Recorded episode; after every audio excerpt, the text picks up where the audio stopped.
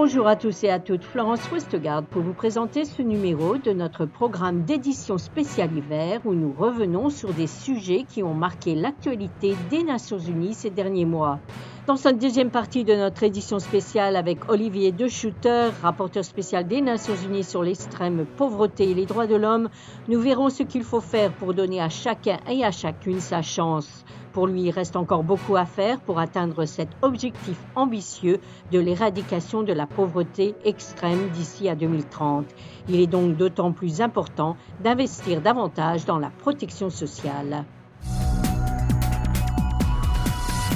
On peut faire bien davantage pour que euh, l'économie donne à chacun, à chacune euh, sa chance et ceci passe par des mesures aussi bien au plan de chaque pays, une fiscalité progressive, un État social performant, un marché du travail beaucoup plus inclusif, et des mesures au plan international. Avec l'OIT, nous préconisons le renforcement de mécanismes de solidarité nord-sud pour que la protection sociale soit davantage garantie. Vous savez, les États se sont engagés à travers les objectifs de développement durable. L'objectif numéro 1, l'éradication de la pauvreté, inclut une cible, la cible 1.3, qui concerne l'universalisation des socles de protection sociale. L'engagement, en fait, c'est que tous les États se dotent de socles de protection sociale protégeant les personnes de la naissance à la mort, avec des allocations familiales, des allocations de maternité, des allocations de chômage, des allocations maladie, invalidité, des pensions de vieillesse, etc., que cela bénéficie à l'ensemble de la population dans une perspective de cycle de vie. Mais pour les États les plus pauvres, ce n'est pas finançable. On a calculé que pour les États à faible revenu, protéger l'ensemble de leur population, et cela concerne 711 millions de personnes, avec tous les socles de protection sociale, ça représenterait plus de 15% de leur PIB. 15% d'un PIB d'un pays, c'est impayable à court terme.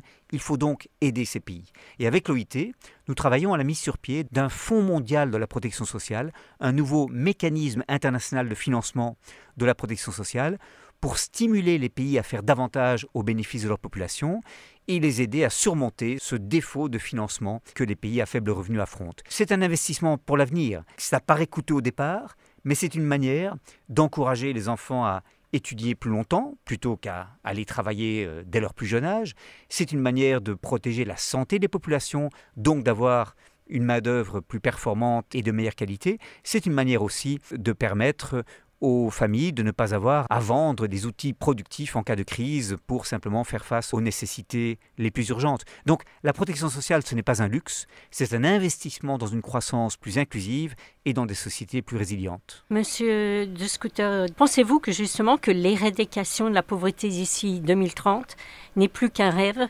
Et selon vous, quelles sont les stratégies qui doivent être mises en place pour y arriver? On n'a certainement pas tout tenté qui permettrait de nous faire progresser vers cet objectif ambitieux, l'éradication de la pauvreté extrême d'ici 2030. Beaucoup reste à faire et il est tout à fait essentiel que l'on investisse davantage dans la protection sociale. Je suis frappé par exemple de voir que beaucoup de pays restent affectés par une dette extérieure énorme. Au total, en 2020, les pays en développement ont payé 374 milliards de dollars en remboursement de leur dette, ce qu'on appelle le service de la dette extérieure. Et euh, la dette totale de ces pays s'élève à 11 000 milliards de dollars. 14 pays africains, pour ne donner que cet exemple, payent plus pour rembourser leur dette qu'ils n'investissent dans la santé, l'enseignement et la protection sociale combinée. Donc c'est un premier levier qu'on pourrait utiliser, c'est la restructuration de la dette et l'abolition de la dette des pays les plus endettés pour leur permettre d'investir dans la lutte contre la pauvreté. On pourrait aussi, bien entendu, euh, favoriser dans ces pays des investissements en matière d'éducation, de santé, de services à la population. Beaucoup de pays ont trop peu investi pour le bénéfice de leur population et n'ont pas du tout mis les budgets nécessaires pour la protection sociale. En fait, les budgets consacrés à la protection sociale demeurent très largement insuffisants. Mais on n'a pas l'impression que l'on a vraiment fait jusqu'à présent de la lutte contre la pauvreté la priorité numéro un qu'elle est pourtant dans les objectifs de développement durable. Et c'est ainsi que se termine cette édition spéciale. Vous pouvez retrouver tous nos articles et programmes sur notre site internet, mais aussi sur les réseaux sociaux Facebook, Twitter et SoundCloud. Merci de votre fidélité et à bientôt.